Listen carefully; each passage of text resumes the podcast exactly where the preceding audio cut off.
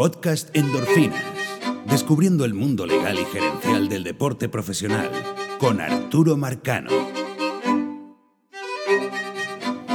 Bueno, y sucedió lo que hemos venido advirtiendo ya desde hace bastante tiempo, incluso desde los winter meetings, eh, y era una situación que se iba a convertir en bastante incómoda para los Medias Rojas de Boston y era en relación al contrato de Hanley Ramírez.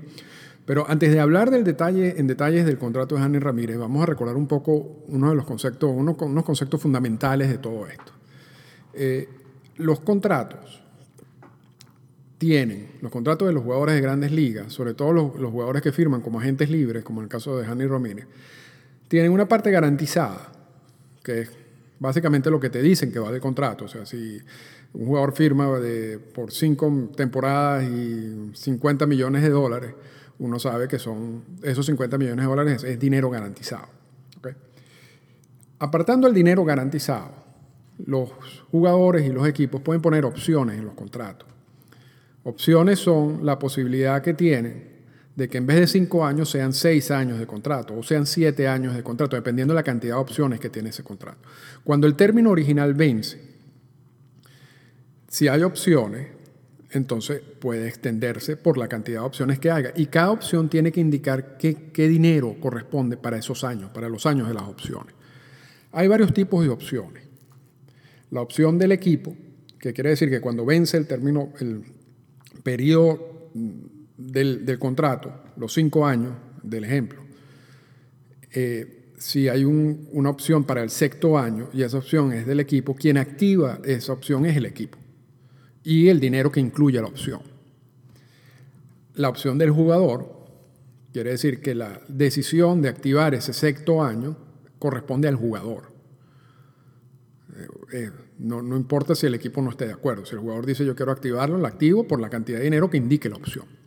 La opción mutua, que es que para que se active ese sexto año, o el séptimo, dependiendo, porque los, equipos pueden tener varios, los contratos pueden tener varias opciones, las dos partes tienen que ponerse de acuerdo, el jugador y el equipo. Las dos partes tienen que decir, vamos a activar el año de la opción, o los años de la opción.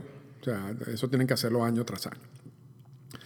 Hay una cuarta alternativa de los contratos, que es la llamada los vesting options.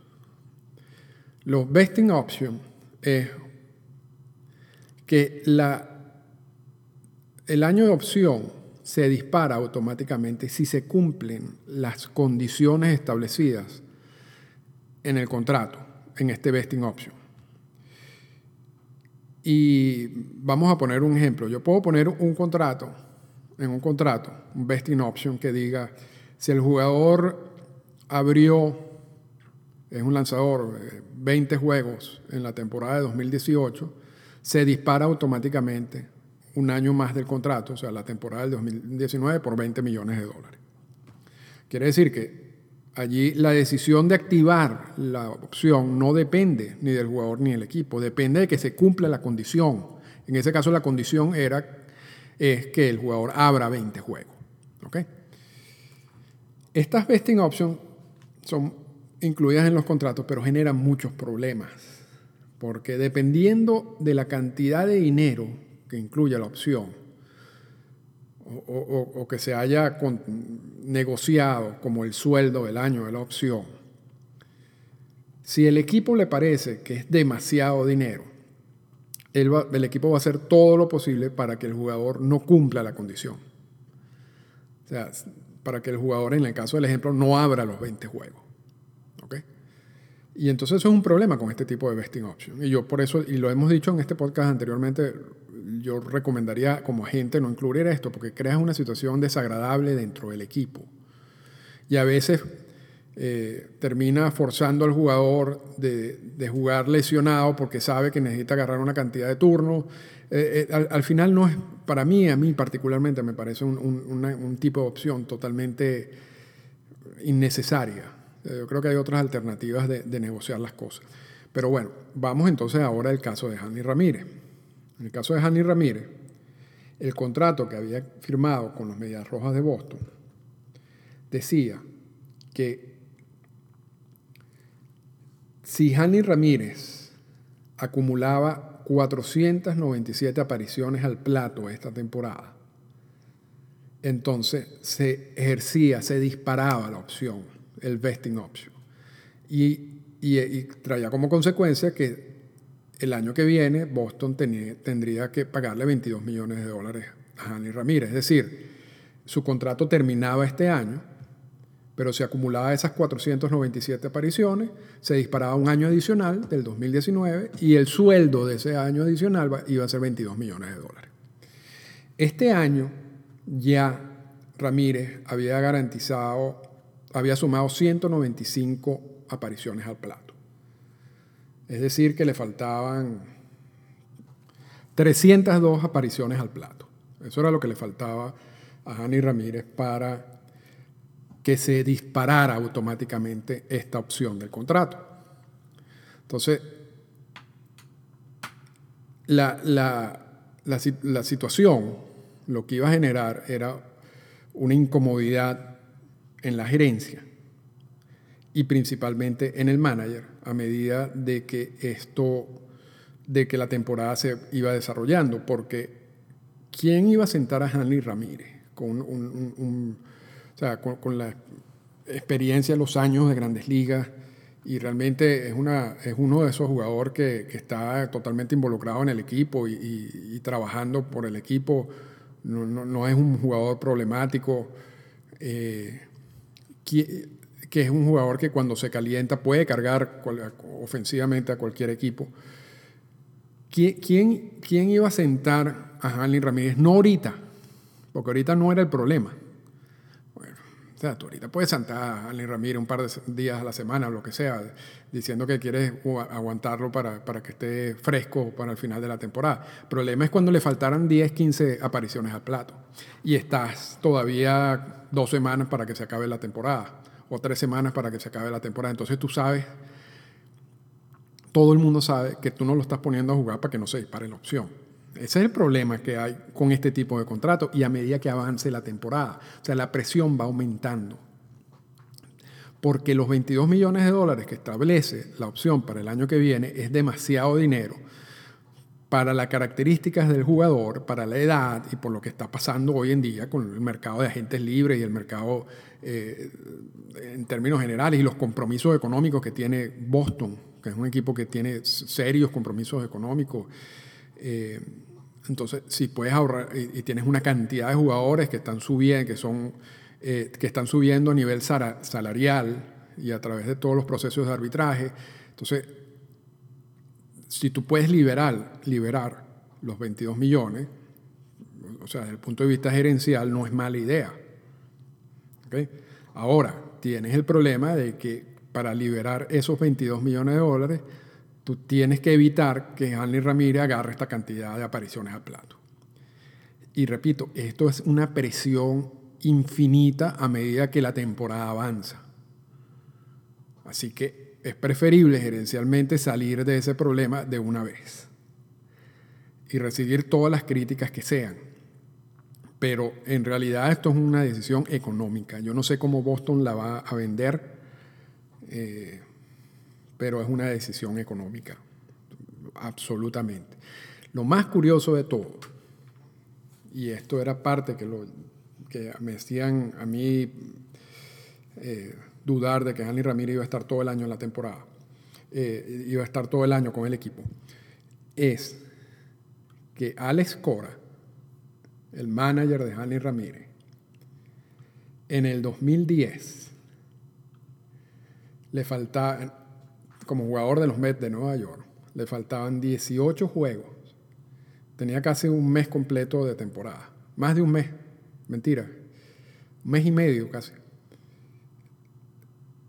Y los Mets de Nueva York decidieron darle la libertad a Alex Cora para evitar que Cora jugara 18 partidos que necesitaba para que se disparara la opción, el vesting option de su contrato. En ese caso eran 2 millones de dólares. Estamos hablando del 2010.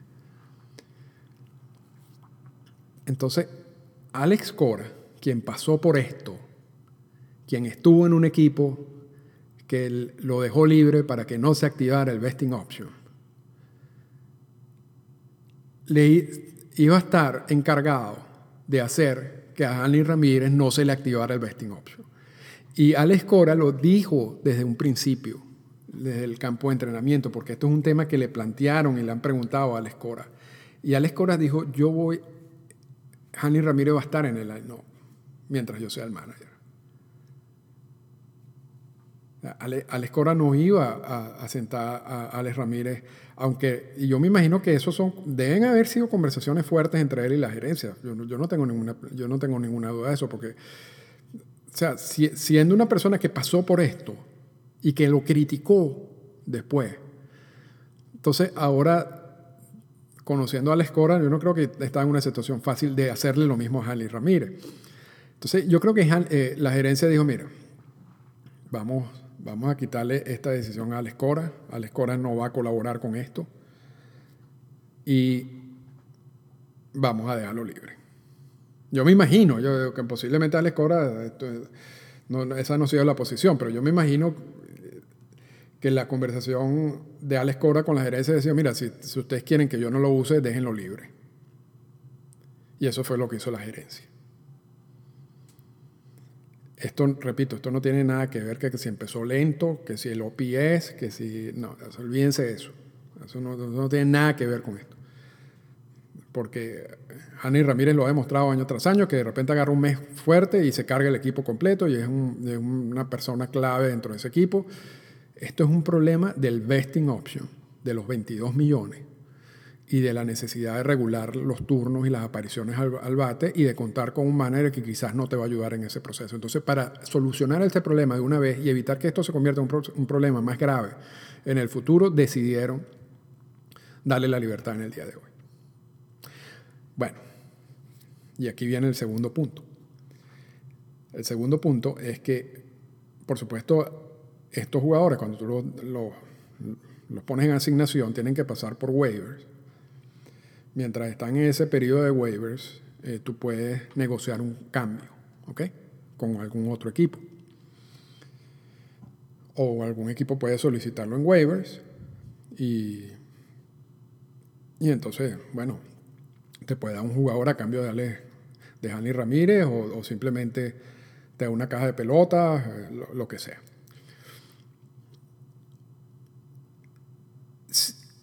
Se planteó una, una, discusión, un debate interesante en, en, Twitter en el día de hoy, porque yo decía que independientemente de lo que pasara, la opción iba a seguir viva, la opción del contrato. Esta vez no se iba a activar para los Rojas de Boston, pero se hubiera activado para quien lo pidiera, quien terminara con los servicios de, Ale, de Hanley Ramírez. Y entonces se planteó una, una conversación interesante con Aaron Corniele, que me, que me ha seguido y que, hemos estado en contacto desde quizás el inicio de Twitter, y con Dato Binario, eh, gran amigo y, también eh, que escucha bastante el podcast, donde ellos insistían, o José Montilla, pues se le conoce en Twitter como Dato Binario, eh, donde ellos decían yo repito, voy a hacer a plantear ese planteamiento. Yo decía que independientemente de cómo terminara Jalín Ramírez en cualquier otro equipo, la opción seguía vigente. Y si se disparaba la opción, si cumplía con esas apariciones al plato, independiente de cómo terminara este jugador en, este, en Jalín Ramírez en este otro equipo, este otro equipo hubiera tenido que pagarle los 22 millones de dólares en el 2019. Ellos me decían, no, eso no es así porque hay que dividir dos cosas. Uno, que si el jugador, si en este caso Hanley Ramírez lo, lo cambian, Boston a través en este, en este periodo que tiene, puede cambiar a Hanley Ramírez, un equipo lo solicita en waiver, se puede hacer una transacción. En ese caso, el, la opción queda vigente, se mantiene. Si nadie lo pide, en estos días que tiene, estos siete días para, negociar un cambio, y Hanley Ramírez firma como agente libre con un equipo, entonces ahí desaparecen todas las opciones. Ahí se acaba el contrato. Y yo insistía que no, pero yo, honestamente, yo cuando, me tardé dos minutos para darme cuenta que, tenían razón, y, pero insistí un poco con, la, con el debate porque yo creo que es importante llegar a entender la conclusión de todo esto. más que la, la respuesta. Y repito, tenían razón Aaron y, José. La, explicación, la respuesta, el por qué es así es lo siguiente. Cuando tú pides a un jugador, cuando tú haces un cambio por un jugador o tú solicitas a un jugador en waivers, tú estás adquiriendo el contrato, tal como fue firmado originalmente. O sea, ahí lo que hay es una transferencia de contrato, con todos los detalles que tiene el contrato. Cuando un jugador pasa por waivers, nadie lo solicita, le dan la libertad, vence ese contrato. O sea, las obligaciones que tenía el contrato, el dinero garantizado, el equipo lo tiene que pagar. En este caso casi son 15 millones de dólares que le queda por pagar a los Medias Rojas de Boston eh, por el contrato de Hanley Ramírez. Esos 15 millones los va a pagar Boston, se los va a comer. Ahora, el resto de las obligaciones, este, las opciones y todo eso, desaparecen, mueren. Ese contrato original muere. Entonces, Andy Ramírez después firma, firmaría como agente libre con, su, con un nuevo equipo, firmaría un, nuevo, un contrato de, ligas mayores por un mínimo por prorrateado, o sea, una cantidad de dinero, porque ya la, parte del sueldo la está pagando eh, los Medias Rojas de Boston. Entonces, felicitaciones a Aaron y a, José, porque su instinto legal funcionó perfectamente. Eh, entonces, allí podemos llegar a la otra conclusión. ¿Qué equipo va a adquirir un contrato, el contrato de Harley Ramírez tal como está? ¿Puede Boston negociar un cambio de Hanley Ramírez en estos, podrá Boston negociar un cambio de Hanley Ramírez en estos, siete días o, algún equipo se atreverá a pedirlo en waivers sabiendo que van a heredar todo esto? Mi respuesta es que yo lo veo poco probable. Porque si tú, vas a heredar el contrato con todas las, condiciones y el vesting option, estás heredando el mismo problema.